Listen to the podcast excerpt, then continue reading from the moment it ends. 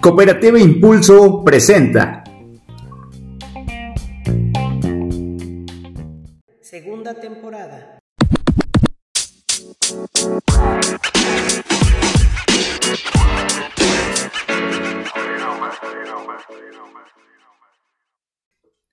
Eh, hola, ¿qué tal? ¿Cómo están mis queridísimos helpers? Estamos un capítulo más con ustedes de Impulsando tu Vida podcast.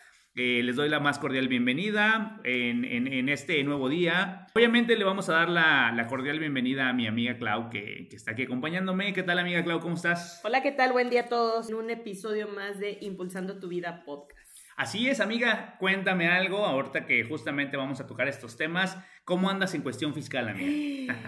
Pues mal. Ay, no, bueno, No, sé si mal, no sé si bien. Vamos a enterarnos. Vamos, vamos a enterarnos ahorita, que, nos saquen de muchas dudas. Claro. Mm, no son temas que regularmente los mortales tenemos muy claro, muy, claro. y, y, el corriente, ¿no? O sea, eh, no sé, hay muchas personas que han sido asalariadas gran parte de su vida y, pues quizá a lo mejor saben un poquito más, pero también pues la empresa se encarga de hacer ciertas cosas.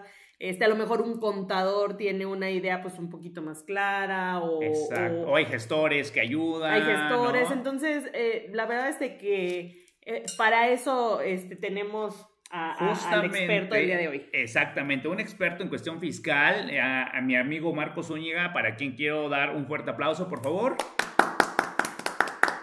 Amigo. bienvenido, Marco. Buenas noches, ¿cómo estás, amigo? ¿Qué tal? Buenas noches, muy bien, gracias. Tú nos vas a ayudar mucho el día de hoy porque desconocemos muchos temas que son bien básicos y creo que son muy importantes hoy en día para entender inclusive hasta, ¿qué podría decirse? Nuestras finanzas, si estamos en, en, un aprieto, si no estamos en un aprieto, cómo podemos nosotros eh, desmenuzar o cómo podemos nosotros enterarnos de qué onda con nuestra situación fiscal, ¿no? Eh, yo creo que la mayoría de las personas en México, mayores de 18 años que, que entramos, no sé, a un negocio, a un, a un trabajo, perdón, formal, tenemos RFC. Entonces, pues hay, hay, que empezar. Vamos a empezar, claro que sí. Aquí cabe aclarar para todo nuestro auditorio que queremos informarlos un poco sobre lo que es eh, cuestión fiscal, eh, de la mejor manera para que ustedes cuando entren a trabajar, cuando se quieran dar de alta, cuando, no sé, lo que sea que infiera el, el estar bien con este, Hacienda, que ustedes sepan cómo hacerlo, sepan dónde dirigirse, que si lo están haciendo correctamente o si no, y poco a poco, pues bueno, vayan este, entrando en este maravilloso mundo de el SAT, ¿no? Entonces, amigo, primero que nada queremos preguntarte qué es un RFC. Cuéntanos. Eh, pues mira, primeramente el, el, RFC es un padrón donde nosotros nos podemos identificar de manera única. Esto lo hace generalmente el órgano que se llama el Secretaría de Hacienda y Crédito Público a través del organismo que conocemos como SAT, es el Servicio de Administración Tributaria, lo que para ellos es como un control, más que mm, verlo como una obligación, es un control para ellos en relación a nuestras es, es darte una idea de cómo eh, tu panorama acerca de, de, distintas leyes que a ti como mexicano, como contribuyente, te obligan a, a, tener como un padrón, ¿sabes? Es, un RFC es, es eso, es como una identificación para, para las personas tanto físicas como morales. Ok, perfecto. Digo, ahorita vamos a ir a esa parte, ¿no?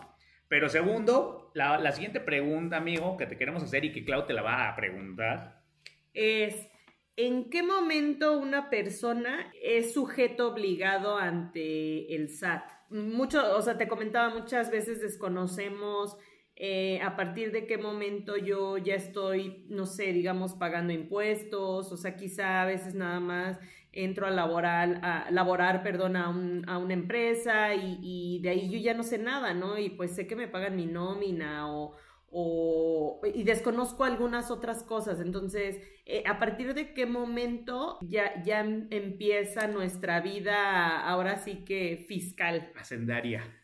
ok, eh, primeramente eh, yo creo que el RFC es más obligatorio a partir de los 18 años, ya sé que se compone de, pues como sabemos, las primeras dos letras del apellido materno, la, la primera de tu apellido materno y tu primera letra de la primer nombre, seguido de tu fecha de nacimiento, como lo conocemos, eh, dos dígitos para el año, los otros dígitos, dos dígitos del mes y los dos dígitos del día en que naciste y la homoclave que te da el, el SAT.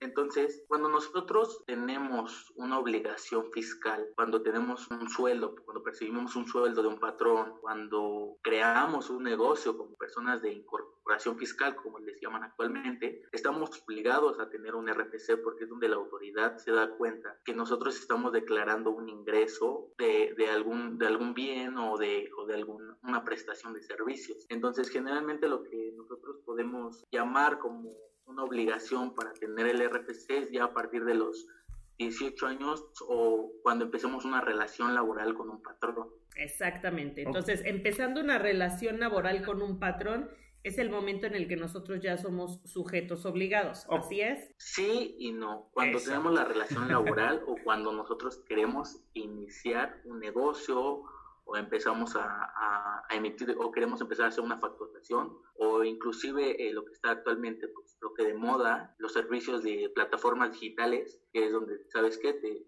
pido que te des de alta en Hacienda porque aunque no tengo una relación laboral como es el caso de Uber, de Didi, de Rappi, no, no, tenemos un contrato de prestación de servicios como actualmente lo conocemos, sino solamente te piden la firma electrónica que está compuesta por todos tus datos y, y, es donde tú te das de alta en la plataforma. No quiere decir que tú tengas una relación laboral, pero sí estás prestando los servicios de manera independiente. Mm. Ok, entonces ya en ese momento tú ya eres un sujeto obligado para el SAT, simple y sencillamente porque pues ya, ya, ya te presentaste formalmente ante, ante el servicio de administración, ¿no? Vamos a, a llamarlo así.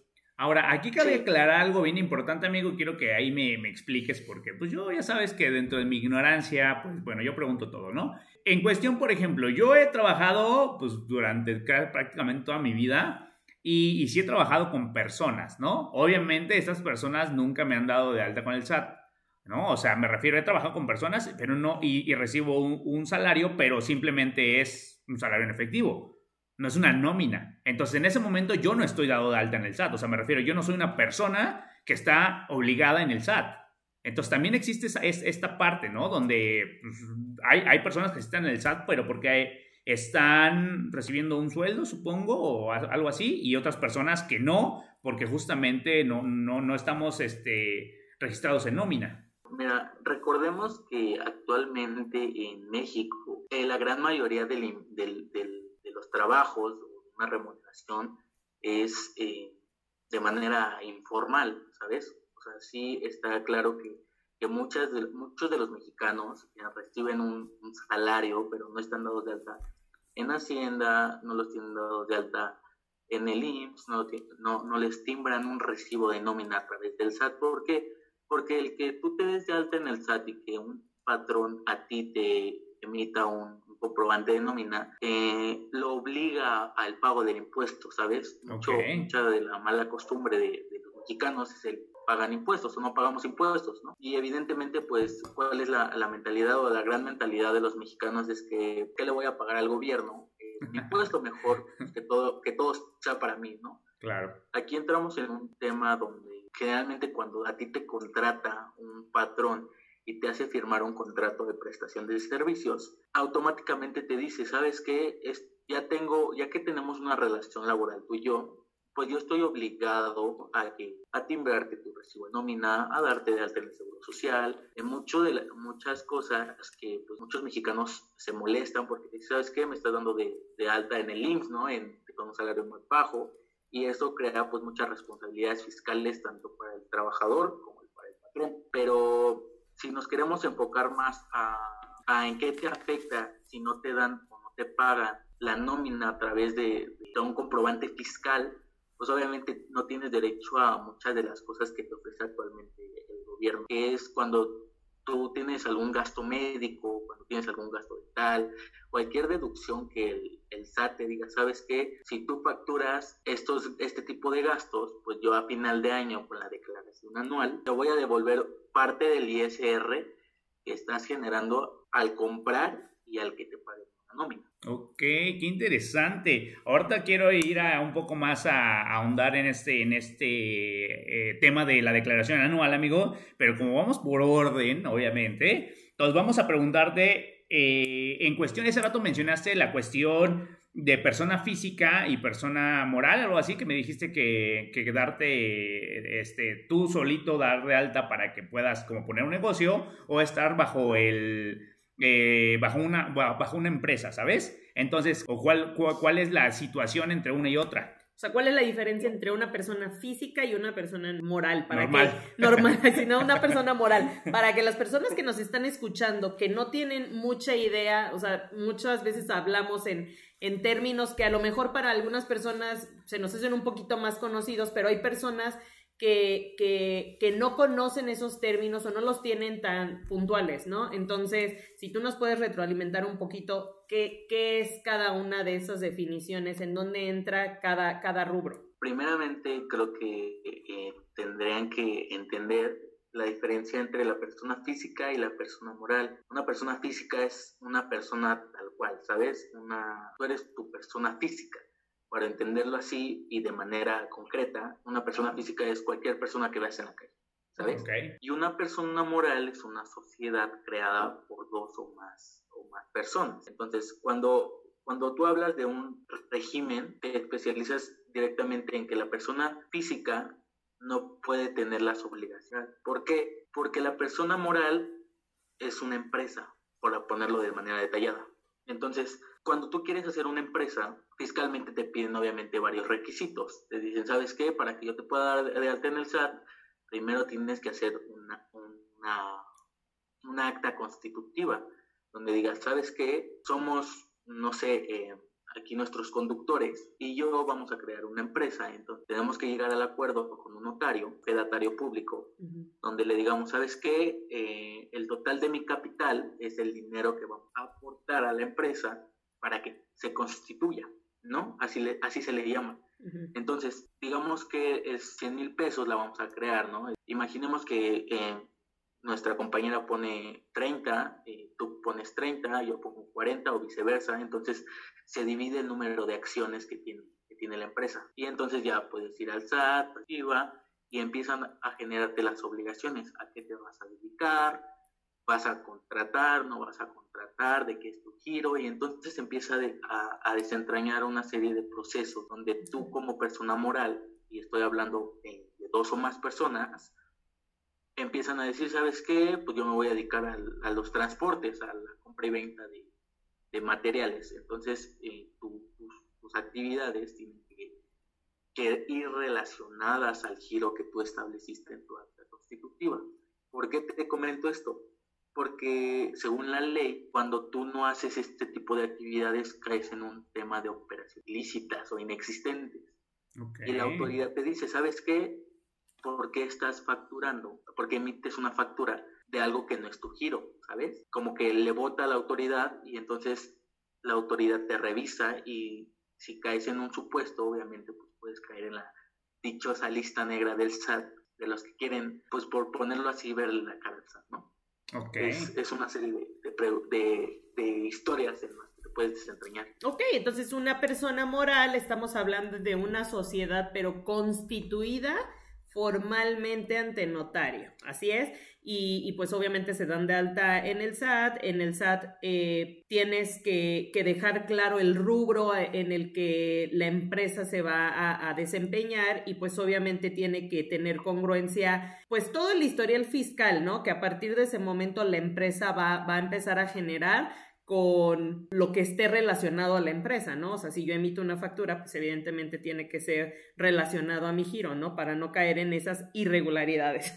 Oye, amigo, y otra cosa, entonces una persona física no puede ser una persona moral? No, no, son, son dos aspectos muy distintos. Ok, o sea, si yo, si yo, yo, Eddie Medina, perdón, amigo, si yo, Eddie Medina, quiero poner un negocio yo solito, no puedo ser una persona moral. No, pero hay un régimen, bueno, el SAT los, los, divide, ¿sabes? Les llama regímenes eh, donde tú puedes como persona física tener un negocio y se llama régimen de incorporación fiscal. Actualmente se llamaba Repeco, que se llama régimen de pequeños eh, contribuyentes. contribuyentes y actualmente es el, el RIF, ¿no? El régimen de incorporación fiscal, donde te dice, ¿sabes qué? Pues te voy a dar eh, 10 años para que negocio crezca y cada año te voy a ir descontando un porcentaje del ISR, el impuesto sobre la renta, que tú vayas adquiriendo. El primer año es al 100%, el segundo al 90% y así consecutivamente. Okay. Y entonces la única condición de que tú estés en este régimen es que no sobrepase los 2 millones de pesos al año. Ok, muy bien, ¿no? Bueno, yo, bueno, yo para empezar mi negocio serán este 100 pesos al año.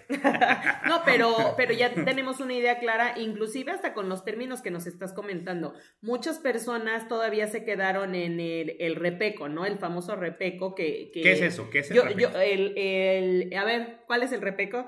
El régimen de pequeños Pequeños contribuyentes era actualmente, bueno, anteriormente lo que cuando un negocio se, se componía, por así decirlo, de manera eh, formal, este, te dices, ¿sabes qué? Pues tienes tu negocio, no es muy grande, y pues puedes estar en este régimen, ¿no? El, el tiempo que tú quieras, ¿no? Mientras no crezcas, porque si, si creces te vas a tener que pasar a la zona moral. Ah, Entendido justo como como los changarrillos, ¿no? O sea, de, de, no sé, en la colonia, en la papelería, entonces el señor de la ferretería, o sea, como pequeños negocios que no constituyeron, o sea, digamos, Como tal. que no tienen una sociedad, o sea, que no constituyen, o sea, que no es una Que es empresa. un solo dueño. un solo dueño y que dices, bueno, yo estoy emprendiendo mi negocio, tengo mi local en mi casa, y pero no están evadiendo al fisco, ¿no? O sea, están de cierta forma, pues, ¿qué podemos decir? Como controlados por, por, el, por la autoridad.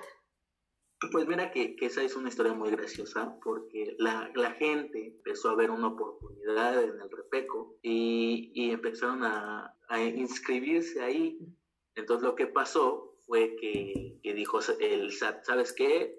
Pues me estás viendo la cara, ¿no? Todos me están queriendo ver la cara. Ahora ya Entonces, todos son que repecos. Implementó, le inventó el RIP y quitó el, el Repeco. Y obviamente con esto, y maña de los mexicanos estar queriendo evadir los impuestos, pues ya empezó a meter candados, ¿no? El sello digital, que la factura con tu, con tu CPDI, etcétera. Entonces, digo, se, se, empezó a desentrañar una serie de historias cuando empezamos a abusar de este, de este, de este tipo de regímenes. Ok, sí, o sea, para todo le encontramos, ¿verdad? Como dices, como buenos mexicanos, a todo le encontramos. Pero bueno, oye amigo, a ver, otra, otra cuestión. Este, hablamos de, de, estas declaraciones que se hacen anualmente y, por ejemplo, en una empresa, no sé, con 20, 30, 100 este, empleados, este, la empresa va y declara y este, lo hace por todo, lo hace por todos en general, o sea, por los 100 empleados, por los 30 empleados como tal, o cada uno lo hace individualmente. Pues mira, Aquí generalmente eh, hay dos tipos de declaraciones, más bien hay tres tipos de declaraciones. A ver. La declaración anual, que es para las personas morales, que es donde pues, obviamente eh, la sociedad a la que te contrata, eh, presentas tu declaración de sus activos, menos sus pasivos, su capital, etcétera, donde le, le dice al SAT cuál es la situación económica actualmente de la empresa, ¿no? Obviamente respetando las leyes fiscales de la ley del impuesto sobre la renta, la ley del IVA, el código fiscal de la federación, etc. Demás leyes, ¿no? Bien. Y entonces a ti te dicen, ¿sabes qué? Yo te puedo presentar tu declaración anual como persona física que tú eres o tú optas por hacer tu declaración. ¿Okay? ¿ok? Recordemos que las personas físicas que están en el régimen de asalariados no tenemos la obligación de presentar esta declaración. O sea, no tenemos la obligación al, al año de presentar. Sin embargo, si tuviste dos patrones a lo largo de un año, o sea, estuviste seis meses con uno y seis meses con el otro, tienes la obligación de presentar esta declaración.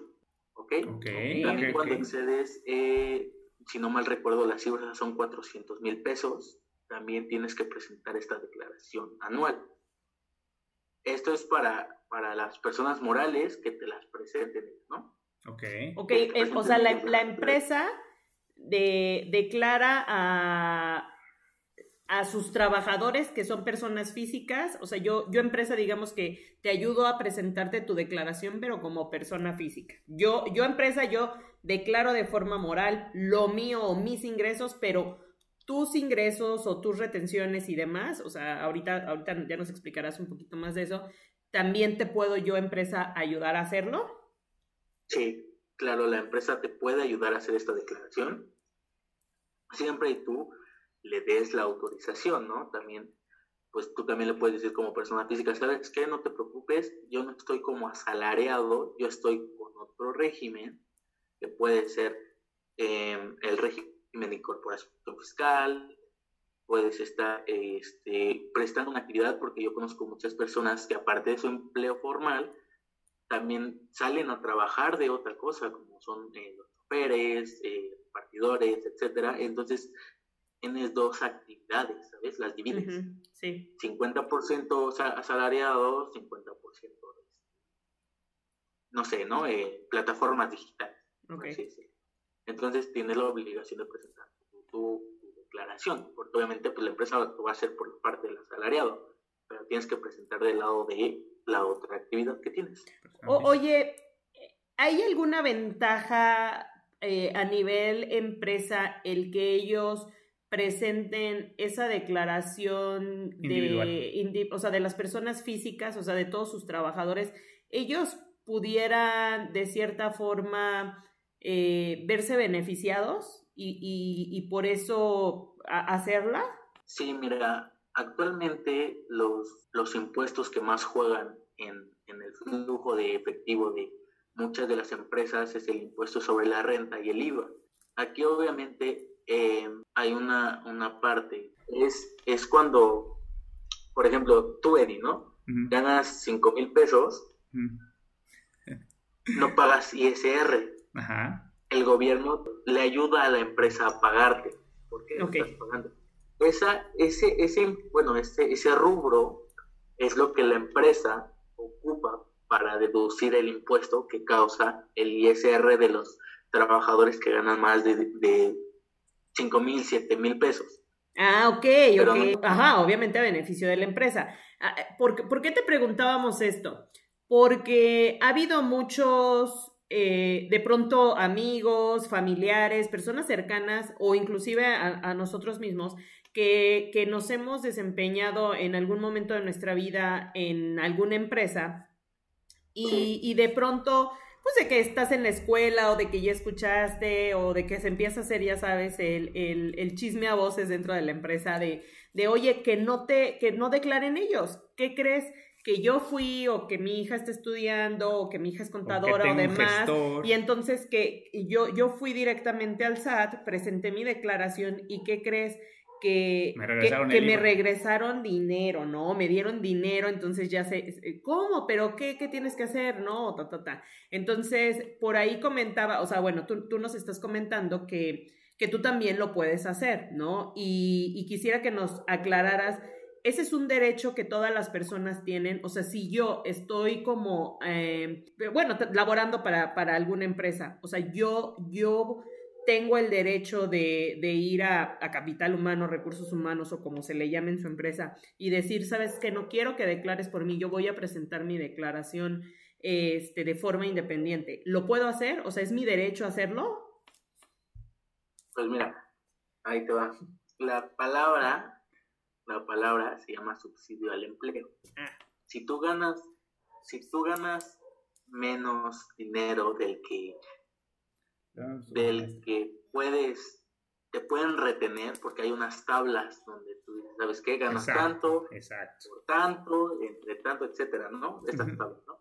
Ok. Si tú ganas más, la empresa está obligada a hacerte una retención de ISR, ¿ok? ¿Sabes qué? Ganas 8 mil pesos y yo te voy a retener, según las tablas de, del cálculo del ISR, te tengo que retener 700 pesos. Entonces ya no ganas 8 mil, ganas 7 mil 300. Y esos 700 pesos, a lo largo de los meses, se van acumulando. Entonces cuando llega la declaración anual, pues obviamente tú como persona física declaras, ¿sabes qué? Yo gané 110 mil pesos y me retuvieron 25 mil. ¿Cuánto me vas a regresar? Entonces dice, ¿sabes qué? Pues te voy a regresar 15. porque no tuviste eh, deducciones, ¿no? no, me, no presentaste como algún gasto de, servicio dental, un gasto funerario, eh, cosas para tu, tu, aseo, etcétera, entonces te voy a dar 15, Y es donde te regresan ese dinero, ese impuesto que te están reteniendo, que te están reteniendo. Recordemos que la empresa solamente es un intermediario entre tú y el SAT. Exacto. Ellos están obligados a retenerte, pero están obligados a enterarlo al, al SAT a través del timbrado de nómina, del recibo del CFDI, de, como quieras llamar, estamos obligados. Entonces, cuando la empresa crea mucho subsidio al empleo, porque te digo esto, cuando tienes muchos trabajadores que ganan el creas un subsidio al empleo. ¿Sabes qué? Pues para que ganen los cinco, pues les voy a dar, yo gobierno, te voy a dar subsidio al empleo. Entonces, tú puedes saber tienes una retención de, ISR a tus colaboradores de 5 mil pesos, ¿no? Pero tienes un subsidio del empleo de 10. Entonces, pues, si haces una resta, la empresa tiene a favor 5 mil pesos que puede acreditar contra otro impuesto o que puede acreditar contra el mismo sueldos y salarios, que se llama así la actividad, entonces ya no pagas esa parte y la empresa tiene un ahorro a través del subsidio y de las retenciones que tiene. ¿Me explico? Sí, sí, sí, Juega mucho la parte que, que la declaración anual, ¿qué pasa? Muchas de, la, de las personas cuando, eh, la verdad es que no quisiera, no quisiera confundir un poco, pero varias de las empresas cuando presentan la declaración anual de sus trabajadores, se quedan con el ISR que generó la persona física. ¿Por qué? le está diciendo, ¿sabes qué? Pues si tú no lo vas a ocupar, yo lo voy a ocupar, ¿no? Claro. Entonces, lo jala. Pero tú cuando dices, ¿sabes qué? Yo sí quiero presentar mi declaración, entonces tú no la presentes, ellos no toman en cuenta ese impuesto que tú generaste y el cual el SAT te va a regresar. Así es como funciona más o menos. O sea que evidentemente a la empresa no le conviene que tú declares individualmente, eh, individualmente porque no se va a beneficiar la empresa, te vas a beneficiar tú, porque al final es algo que... era como un derecho, ¿no? o sea, es un derecho que pues, tú como trabajador tienes. Y, la pregunta está enfocada eh, justamente para todas esas personas que desconocen un poco esto, pues estos términos, este procedimiento, de repente les llega por ahí un rumor, pero muchos lo toman hasta manera de chisme, muchos no, no saben eh, con quién eh, disipar esa duda, eh, inclusive si van directamente al área indicada en la empresa, pues la empresa pues tampoco les va a decir abiertamente lo que tú nos estás explicando por evidentes razones.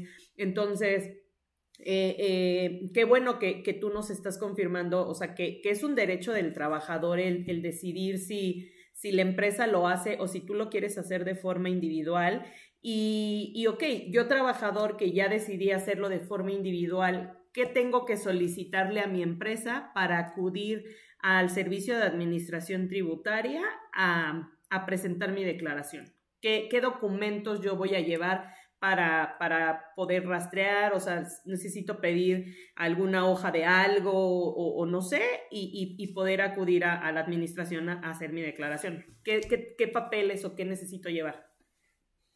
Mira, actualmente eh, es tan fácil y yo creo que hasta nosotros los contadores nos podemos quedar sin trabajo. Porque a través de la, firma electrónica, que es la piel, tú, tú, tú personalmente la puedes realizar en cualquier computadora o, centro de acceso que tú tengas a Internet. Entonces, tú puedes, es más, y guiándote realmente de, de la página del SAT, porque ya es un un portal muy, muy amigable hasta con los contribuyentes, que tú puedes ir al servicio de administración tributaria, el que obviamente te quede cerca de tu domicilio, y pedir que te, que te generen tu fiel, tu firma electrónica. ¿Ok? Tienes que una serie de procedimientos que ellos te piden, o sea, documentos, documentación, y te dan en una USB tu fiel. Te dan una contraseña y tú puedes entrar al portal del SAT y ellos te dicen presentar la declaración anual para personas físicas. Tú te metes ese rubro y tú la, tú la puedes presentar. ¿Por qué? Porque como, como ya te comenté, como el SAT ha puesto tantos candados para que las empresas timbren los recibos de nómina, toda la información que la, que la empresa o tu RFC tiene se queda en el SAT. Entonces, si tú, si a ti te timbran un recibo de nómina a tu RFC, el mismo día que, te lo timbran, el mismo día que, lo vas a ver reflejado en tu portal. Entonces, a final de año, tú, tú debiste de tener 24 recibos de nómina, que equivalen a, si tú estás contratado quincenalmente, pues equivalen a tus, a 12 meses, a tus 24 quincenas. Así es. Y obviamente cuando tú le das calcular, pues que te da, ¿qué te da el SAT? Pues un cálculo ya hecho. Exacto. De, de, lo que generaste, de, tus ingresos, de lo, que, la empresa te emitió. Entonces, es, muy, es tan fácil como entrar, ingresar a tu portal, darle en presentar la declaración y en automático el SAT te hace tu cálculo de tu, del impuesto que tienes, ¿sabes?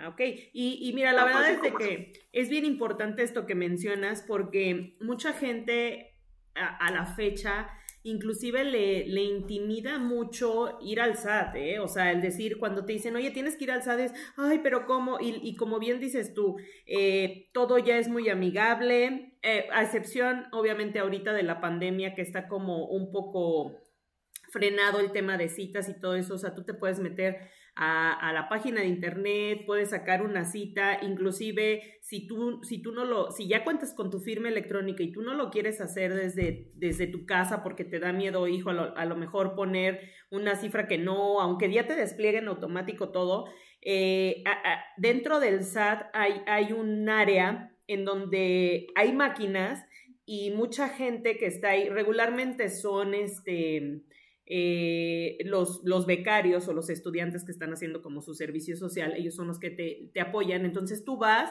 y ellos te ayudan a hacer como toda esta serie de movimientos, inclusive eh, tienen para imprimir, te imprimen y te dan así como todos tus acuses y demás. Entonces, eh, de verdad a, toda la audiencia, no le tengan miedo, o sea, vayan y, y siempre va a haber una persona que te va a ayudar. Yo lo digo en, en, experiencia propia porque yo tengo, mis papás son unas personas adultas, mis papás son personas mayores y de pronto yo no, yo no puedo estar ahí eh, como al 100 para apoyarlos, ¿no? No es que yo sepa, pero a lo mejor yo sí, pues tengo más contacto con la tecnología y me es más fácil sacar una cita y demás pero yo siempre les digo, inclusive en el banco y demás, ¿no? O sea, vayan y pregunten. Las personas, o sea, afortunadamente ahorita ya contamos con, con personas un poquito más serviciales o que precisamente son contratadas para, para apoyar. Entonces, existen esas áreas, existen e, esa, esa forma de, de hacer las cosas o vayan eh, cercano al SAT, hay muchas papelerías que inclusive ellos te dicen yo te hago tu cita y, te ayudan, ¿no?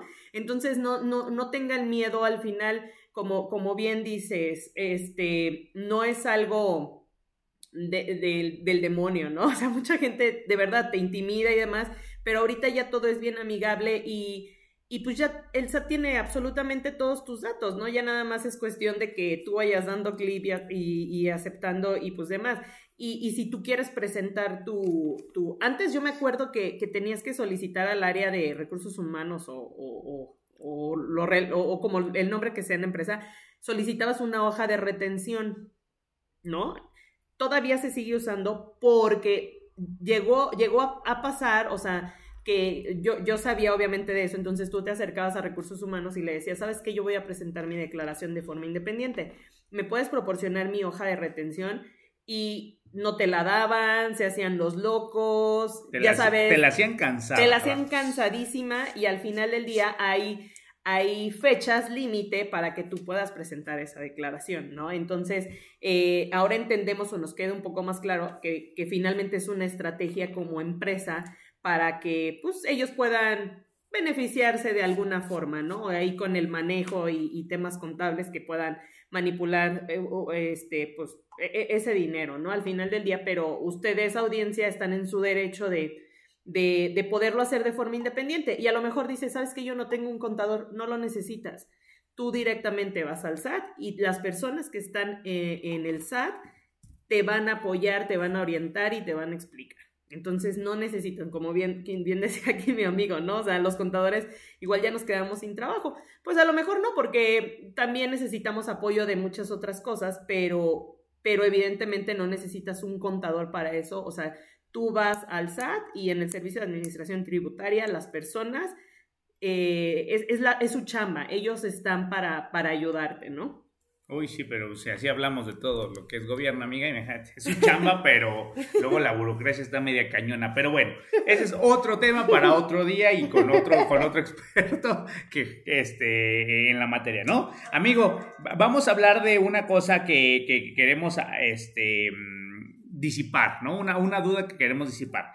Eh, han habido este, varios cuestionamientos en, eh, en, la, en esto de cuando en tu cuenta se refleja cierta cantidad de dinero y que el SAT inmediatamente ya te anda quitando hasta los calzones. ¿Cómo funciona esta situación? ¿Nos podrías explicar, por o sea, una persona física normal que de repente es de, no, no me hagas depósitos en efectivo en mi cuenta porque entonces, oye, pero pues si nada más me prestaste 100 pesos para la cena del otro día. No, porque el SAT me va, o sea, de verdad. ¿Por qué? Pues porque es la ignorancia, la desinformación, porque no sabemos, pero tú explícanos un poco, o sea, si, si sabes de, de montos, límites, así como para que la gente ya se deje de de, de, esas cosas, ¿no? Ya iba a decir cosas más feas, de esas cosas, o sea, que realmente, o sea, tengamos un, un, un, fundamento de una persona experta y que sepamos cómo, cómo se maneja o cómo el SAT este, está, está fiscalizando todo ese tipo de, de, depósitos o de movimientos. Este acuerdo, este, esta modificación a la ley eh, se hizo el año pasado, donde todos empezamos con donde, oye, ¿qué pasa si mi abuelita me transfiere mi, mi, mi, domingo, no? Mi herencia. Me van a cobrar mi herencia. Sí. sí. Sí, entramos en un tema eh, muy controversial en este punto. ¿Por qué?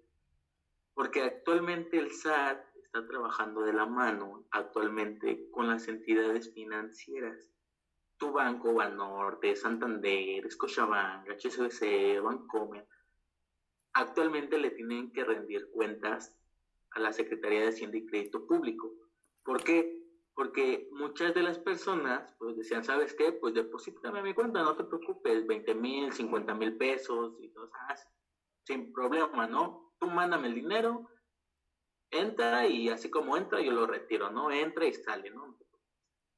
Entonces, ¿qué? Se da cuenta el SAT de este tipo de flujo de dinero que no están declarando, ¿no? Porque tienes un depósito de 50 mil pesos y no lo facturaste, ¿no? Aquí entramos en un tema ya, ya de facturación y de ingresos sobre tu cuenta. Entonces, aquí, aquí primeramente el SAT, al darse cuenta de esta situación, lo que hace es que dice, oye, está bien, todo depósito que entra a tu cuenta, te lo voy a facturar, sin más.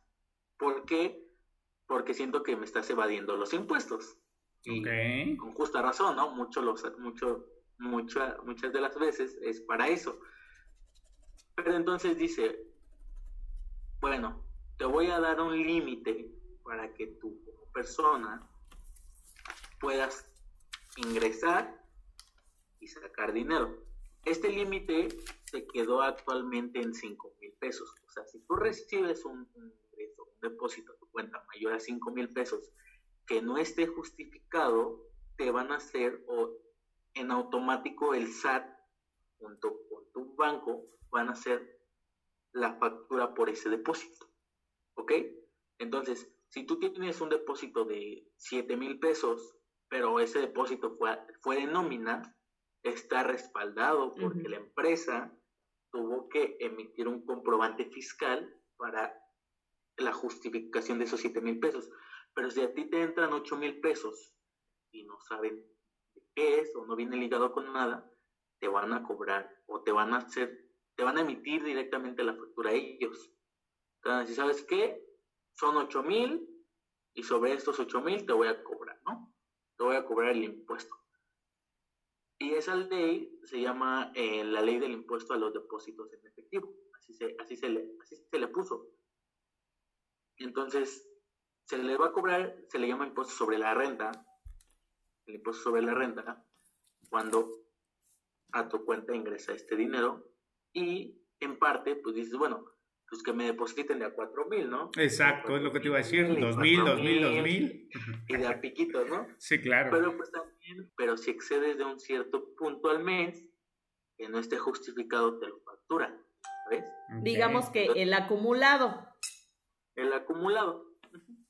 Es un acumulado de ingresos que no me estás declarando, pues yo te voy a cobrar el impuesto y te voy a. Ok, oye, ¿y existe algún rubro que que, que exente esto. O sea, por decir, ¿sabes qué? Que se murió mi abuelita y que me, me depositó su herencia. La herencia. Un, ejemplo. O sea, tres gallinas, dos puercos, una vaca, los vendí, me saqué 25 mil pesos porque era una vaca suiza. Y eh. entonces, este, pues ya me lo deposito. O sea, y, pues ya no este como es de herencia y pues ya no ya, pues ya, no, es válido no o sea si existe algún rubro que, que, que digas tú exenta eso o si está justificado que es de tal forma o, avalado con, con, tal o cual documento o, o, no sé este eh, no pasa nada. Existe o es como de forma general pues mira recordemos el tipo de naturaleza que son los impuestos el ISR, como ya se los he mencionado, es, su naturaleza es un impuesto por adquisición. Todo lo que tú recibas te va a generar un ISR. Entonces, si tu abuelita te dejó su herencia y esta herencia es por 100 mil pesos, pues te va a cobrar un te, va a generar un ISR por la, por la adquisición o el ingreso que tú estás, que tú estás obteniendo en ese momento. ¿En qué se basan? En las dichosas tablas del cálculo del ISR. Okay. Hay, hay distintos rubros donde obviamente pues, no, no te van a cobrar lo mismo por 10 mil pesos que por 100 mil que te está dejando tu abuelita, ¿no? También obviamente son partes proporcionales. Entonces, sí, sí te cobran un impuesto, aunque sea una herencia, te van a cobrar el impuesto por la adquisición o por haber obtenido ese bien. Oye, amigo, y, y, comentas esto de eh, tú como persona, este, si no tienes cómo declarar de dónde viene ese dinero, el SAT te lo este, factura inmediatamente. O sea, cuando tú te refieres a te lo facturas, ¿te lo cobra? ¿O qué es? Ah, eh, te lo factura. O sea, ¿me va a entregar un papel de una factura o cómo es? Mira, actualmente la factura se hace en el portal del SAT. Todo, todo, todo, todo se hace en el portal del SAT. Aquí, dependiendo de a qué, actividad estés, es como vas a hacer tus declaraciones, ¿ok? Si tú eres un RIF, tus declaraciones son de manera bimestral. Quiere decir que todas las, todas las facturas que tú hagas en el portal, porque hay un catálogo, o sea, hay un catálogo para que tú hagas una factura. Entonces, cuando tú hagas una factura por un concepto, un monto, te va a generar un IVA, y te va, te va a generar un ISR cuando tú la hagas. Pero cuando a ti te la hagan, tú vas a poder ocupar ese IVA. Se llama IVA acreditable, IVA trasladado, ¿ok? Sí. Entonces, para el RIF es en manera bimestral y para las personas físicas de cualquier otro rubro es de manera mensual. Okay. Supón que tú al mes, como persona física, con un régimen de plataformas digitales, haces, tienes una facturación de 10 mil pesos, ¿no? Tú, tú facturaste 10 mil pesos, pero pues también te están facturando, ves que cada que vamos a, comprar una cosa o vamos al restaurante, dicen, oye, ¿requieres tu factura? Y dices, ah, sí, yo quiero facturar. Esos son gastos. Entonces, lo que haces tú al presentar tu declaración es que la suma o el acumulado de estas compras o estos gastos los presentas de manera mensual y se hace una resta, así de fácil, una resta. ¿Cuánto, cuánto, ¿Cuánto obtuviste de ingresos? 10 mil pesos. ¿Cuánto gastaste? Gasté 20 mil. Así como, ¿por qué gastaste 20 si estás ganando 10. Ah, es que todavía me queda. Sí, vendí la, la vaca. Vendí la vaca. Todavía me quedo de la herencia, ¿no? De mi, de mi abuelita, ¿no? Exacto. ¿Ok? Entonces dice, bueno, te la voy a pasar. Mientras que en un año o un ejercicio fiscal, que del primero de enero al 31 de diciembre, tus erogaciones no superen a tus ingresos acumulables, no te voy a poner en un concepto de discrepancia fiscal. Okay. ¿A qué te refieres? A que estás gastando más de lo que estás ganando. Entonces voy a dudar de lo que me estás diciendo que en realidad estás ganando. No estás ganando 100 mil, porque estás gastando 120. Estás ganando tal vez 130, 140, y vas a ser motivo de una auditoría.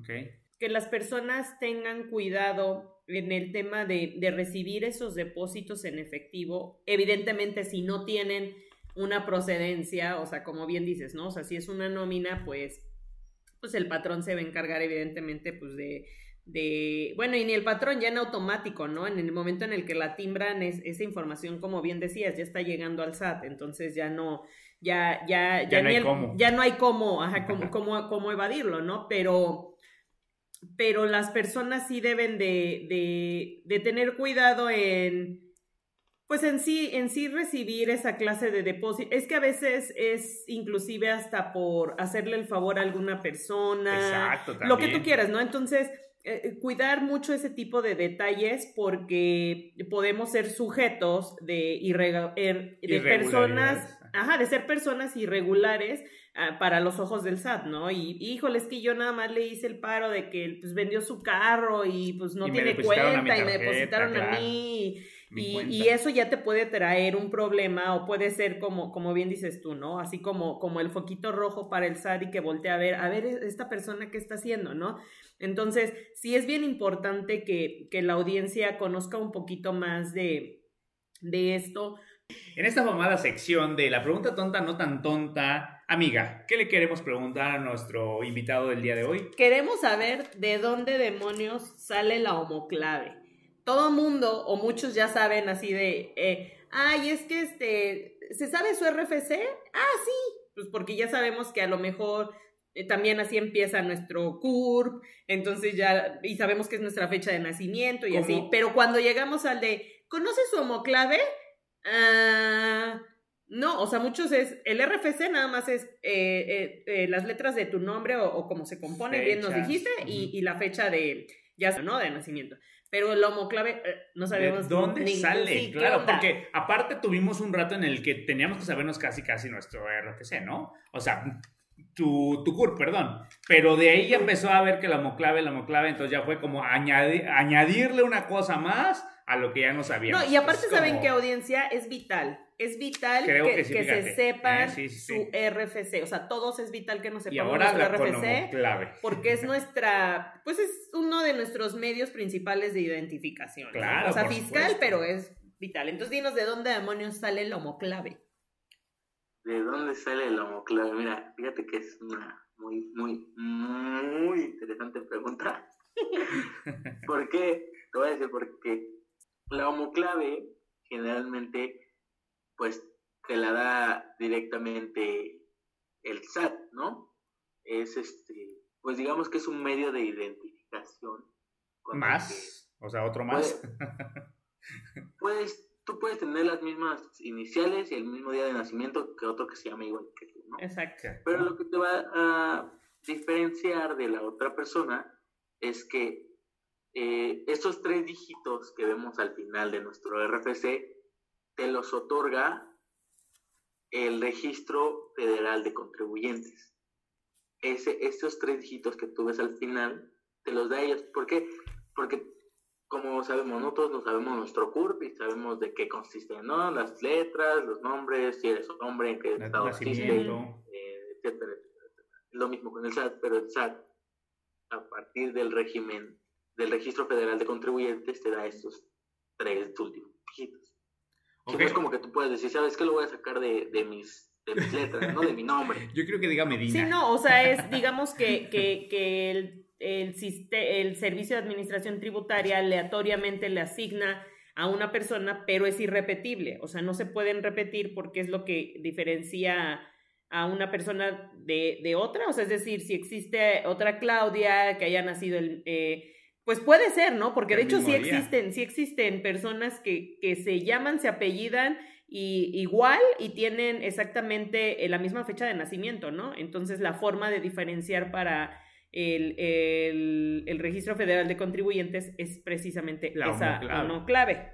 Sí, sí, eh, realmente sí, eh, eh, tú no puedes como decir, ¿sabes qué? Yo quiero que sea, por ejemplo, mi RFC y que al final sea, el mío es PZ0, ¿no?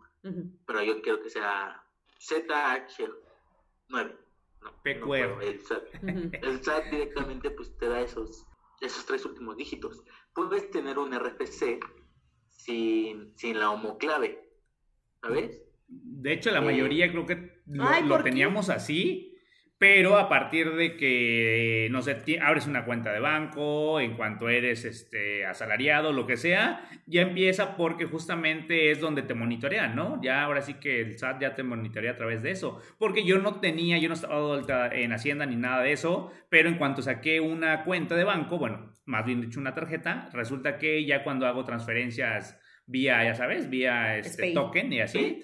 Entonces, este, ya me aparece mm, las tres, este, mis tres dígitos de, de homoclave. Yo no me las sabía, yo nunca las había solicitado y resulta que ya ahora sí ya me las sé, ¿no?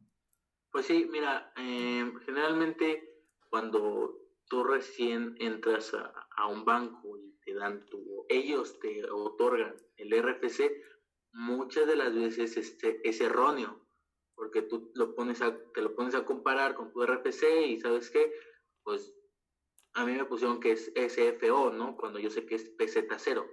Entonces, lo recomendable es ir al, banco, a la entidad financiera y decir, ¿sabes qué? Este es el RFC que me está apareciendo en mis estados de cuenta y este es mi, el RFC que realmente es mío. ¿Podrías, por favor, hacerme el cambio? Porque todo lo que yo te esté pagando o lo que me esté generando, pues no me lo voy a poder acreditar, ¿sabes? O sea, se lo estás acreditando a otra persona que no soy yo. Pues, ah, o sea, amigo, no te fíes de ese RFC porque a lo mejor ni siquiera es el tuyo. ¿Sabes? Mejor sí, métete, oye. métete al portal del SAT, métete al portal del SAT y ahí ya puedes descargar tu, tu, cédula. Sí, ¿qué tal que mi homoclave ni siquiera es la, la, la que yo estaba pensando, la que es? la que ya te aprendiste. Exacto, la que ya me aprendí aparte, que es lo peor de todo. es un dato innecesario que dato en tu memoria. dato innecesario definitivamente. tu, tu, dato innecesario puede ser de que en el buscador puedes poner RPC con CURP y te da ¿En qué? ¿En Google? En el ah. buscador, tal cual pones RPC con mi CURP y el portal del SAT te, arroja una liga donde ingresas tu CURP, le das que no tienes tu, pues, sí, ¿no? tu RPC, tu, tu clave y, y, el mismo SAT te arroja tu, terminando ahorita el podcast, queridísimo auditorio, lo voy a hacer porque necesito salir de dudas, ¿ok? Amigo, ya te tardaste, eso lo hubieras hecho desde los 18 Pero es que yo no sabía. No, no, no. ¿Sabes qué pasa? Nunca me había interesado, nunca me había importado, pero a raíz de que tuve que sacar una bendita tarjeta de, para este de débito, pues lo hice, ¿no? Entonces, de repente, justo es lo que estábamos comentando antes de entrar al aire, que cuando hago las transferencias, ahí ya me aparece mi RFC y con las, con las tres letras de dígitos de, de homoclave. Entonces, por eso justo salió a la plática y hasta ahorita que me lo está diciendo nuestro, nuestro invitado Marco, es cuando me dice que a veces no es, no es la real. Entonces, o sea, si no, yo no me hubiera ni enterado. Sí, Entonces, espero que no les pase por ahí a ustedes también. Sí, o, este, pueden meterse auditorio también al, al... Pueden googlearlo ¿no? Pueden googlear ahí en el SAT de, de quiero obtener mi, mi, cédula o mi, RFC, del SAT, te, va a mandar como la liga y pues ahí obviamente te va a pedir tus datos personales y demás y, y te, te, puede dar tu cédula de, del RFC y pues ahí la vas a tener y, y, y en algún momento para algo te va a servir. No, luego, te la piden y ahí andas corriendo, y luego ahorita estamos en pandemia, y entonces que no hay citas, y entonces... No es tan fácil que es sacarla, chivo. Es algo que lo puedes sacar, exactamente. Y, y, también como sugerencia, si eres una persona fiscalmente activa, eh, haz, haz, haz, esta, hazte el, que el objetivo de, de, acudir al SAT, de, de sacar tu, tu fiel o tu firma electrónica, porque es lo que ahorita ya ahorita en pandemia a muchas personas que tenían esa fiel la sacó de muchos apuros porque ahí puedes hacer absolutamente todo. No es que lo hagas tú si no sabes hacerlo tú, o sea, tú puedes contratar un contador y el contador te va a decir, oye, ¿tienes tu fiel? No, pues que sí. Entonces, no, pues que sí, que mi marido, ¿no? Que mi marido, ¿no? y no, es cierto, no caigan en eso. Y, ellos, ellos, ellos te van a ayudar, o sea, ellos te van a ayudar, pero, pero no hay necesidad de esperar hasta que ya, híjoles, que ya mañana y lo tengo que hacer y ta, ta, ta, o sea, con tiempo, hagan una cita en el SAT. Bueno, sabemos que ahorita están como un poco limitadas por esta onda de la pandemia, pero en temporadas normales no es tan complicado, no están como muy alejadas las citas, pueden ir, pueden sacar este, no les piden absolutamente otra cosa más que llevar una USB, sus eh, cosas personales, INE, comprobante de domicilio, este, si no mal recuerdo, creo que únicamente eso y, aparte si no les surge, porque cuando les surge es cuando a fuerza quieren una cita rápido, cuando ya quieren que así te pago por cuanto sea porque ya me la saquen. Entonces, háganlo ahorita que tienen tiempo y que no haya bronca. Y, guarden, guarden su contraseña, guarden su USB, porque también esa expira, tiene una vigencia, entonces guárdenla y pónganse ahí un recordatorio en el celular de ya me falta un mes para que expire y, puedan refrescar como, como todo lo que conllevan la, firma electrónica. Y si yo saco una firma electrónica, inmediatamente ya tengo, o sea, o el SAT me, me toma con una persona que tiene que empezar a pagar este mm, impuestos o la puedo tener simplemente y punto porque entramos en el mismo tema del inicio eh, sobre qué actividad te vas tú a mover, ¿sabes? Y tú, o sea, tú te puedes dar de alta en el SAT y decirle, ¿sabes qué? Yo nada más necesito mi piel porque voy a, hacer eh, sueldos y salarios, ¿no? Entonces, tú no tienes obligación. Pero si tú quieres eh, pues, emprender un negocio, etcétera, estás obligado cuando empiezas a emitir comprobantes fiscales. Ahí es donde tú empiezas, ya tienes la obligación de Tal vez no del pago del impuesto, porque tú puedes... Dependiendo cuánto... Como yo, y que no pagues el impuesto. Diversas deducciones a tu favor eh, y no hacer el pago del impuesto. O, pues, ¿qué tal? Gracias a Dios generas más de lo que estás gastando y pues obviamente tienes que hacer el pago sobre la diferencia del ingreso menos el gasto. Bien, amigo, me parece excelente. Sí, no, y está bien, escúchenlo. O sea, no porque vayas a sacar tu fiel ya significa que vas a pagar. Sí, Lo puedes hacer por previsión. Entonces, para que no te agarren las prisas, para que no estés corriendo, porque al final del día, en algún punto, todos, o es la tendencia, o para allá vamos, que todos vamos a tener, eh, vamos a necesitar ese, ese medio de identificación fiscal. Entonces, y es con lo que vamos a poder hacer todo. Entonces, pues, ¿para qué nos esperamos? O sea, si tenemos la oportunidad de hacerlo, vayamos, no ahorita, cuando pase la pandemia, ahorita no hay ni citas, auditorio, entonces este, espérense que pase todo esto y, y, se van al, al, a sacar su firma, ¿no? Su fiel. Ok, vamos a pasar con otra afamada sección, ¿no? Aquí, señoras y señores, el tip pandemia. Y nuestro amigo Marco nos va a decir este, algún tip que tenga para nosotros, para todo nuestro auditorio de Cooperativa Impulso y bueno, de todos los que nos escuchan. Este, un tip que tú nos puedas este, decir que nos vaya a servir mucho a todos, amigo, ¿cuál sería? Darles la recomendación que estén inscritos, que tengan su firma electrónica. ¿Por qué? Porque la tecnología está avanzando muy rápido, más rápido de lo que quisiéramos. Entonces, la mayoría de las empresas, de los negocios, de cualquier plataforma digital que es lo más usado actualmente, te pide la identificación ya bastantes por la firma electrónica, ¿ok? Primeramente sería eso. Segundo, que empiezan un negocio que empiecen un negocio y que a partir del negocio se den de alta en el SAT y empiecen a facturar. ¿Por qué? Porque muchas de las empresas o la gran economía que mueve México es de, pymes, de, pequeñas empresas. Entonces, cuando una empresa grande quiere empezar a ver tu negocio como un medio de, pues sí, de una prestación de, servicios entre ambos, ambas empresas, ellos sí te van a pedir un, una, un, comprobante fiscal sobre algún depósito. ¿Por qué? Porque no les conviene no, no hacer trato con una persona que no les va a dar un un comprobante fiscal. Exacto. Entonces, empezando, tienes muchos beneficios al tú darte de alta en, en, Hacienda, en el SAT, porque puedes empezar a hacer deducciones, empezar a comprar cosas que el SAT te permite para que te devuelva dinero o para que el dinero que tú generes te lo quedes. Entonces no pagues tanto de impuesto. En, en, en 10 años, pues obviamente puedas hacer crecer tu negocio, y, y, recordemos que actualmente pues lo que está lo que está pegando demasiado es que las plataformas digitales el pedir comida, el pedir cosas en, cualquier aplicación de envíos, pues te piden esas aplicaciones que estés dado de alta en el RPC. Entonces, yo creo que, que es invertir un poco en el hecho de, de, tiempo, no tanto de dinero, de tiempo para que tú como, tú como persona empieces un negocio y, y vas a ver que a la larga el, el que estés cumpliendo con tus obligaciones fiscales, el que estés haciendo tratos, porque se amplía bastante tu mercado al momento de ya tener una piel y expedir un comprobante fiscal, puedas relacionarte con, con, empresas pues ya no ni medianas y pues ya serían grandes, que pueden hacer que tu negocio prospere y, y, enfocarte en algo que realmente te guste, desde un chef que quiere empezar a hacer banquetes y le piden un comprobante fiscal para que haga el banquete, eh, unos servicios contables como contador, servicios notariales, etcétera.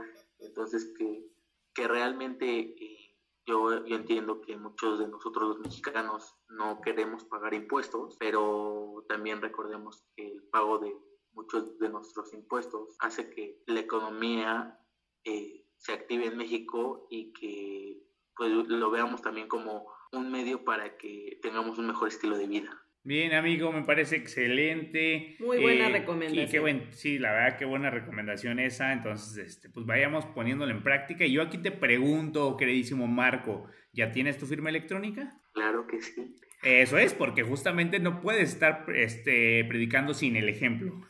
Fíjate, fíjate que es muy buena, muy buena sugerencia que nos das, porque justamente ahorita en la pandemia yo veía en muchos grupos que decían, este, vendo cubrebocas por mayoreo, un ejemplo, ¿no? Ya es que todo el mundo y, y, muchas personas de, de, empresas o que eran las encargadas de, o sea, mi jefe me dijo, oye, búscate para todos los empleados y decían, oye, quiero mil.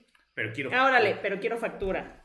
Y no, pues ya valió, ¿no? Entonces, como tú dices, se nos pueden ir de la mano grandes negocios o, o, o de ahí empezar a tener vínculos un poco más eh, prósperos, ¿no? Y, benéficos para nuestra economía. Entonces me parece súper buena sugerencia. Muy bien, amigo. Amigo, pues, y, obviamente mis queridísimos helpers ahí en su casa, eh, el tiempo se ha terminado, obviamente pues, siempre andamos corriendo y ahorita pues bueno, ya, ya llegó el momento de despedir el programa, pero este, quiero agradecer a nuestro invitado, a Marcos Zúñiga, muchísimas gracias amigo por estar con nosotros, dándonos todos esos tips, todas esas guías para todos los que no no sabíamos acerca de, qué onda con el SAT y el estar este, de la manera más correcta, ¿no? Con, con, Hacienda. Y pues bueno, muchísimas gracias, amigo, por todo. No, muchísimas gracias a ustedes.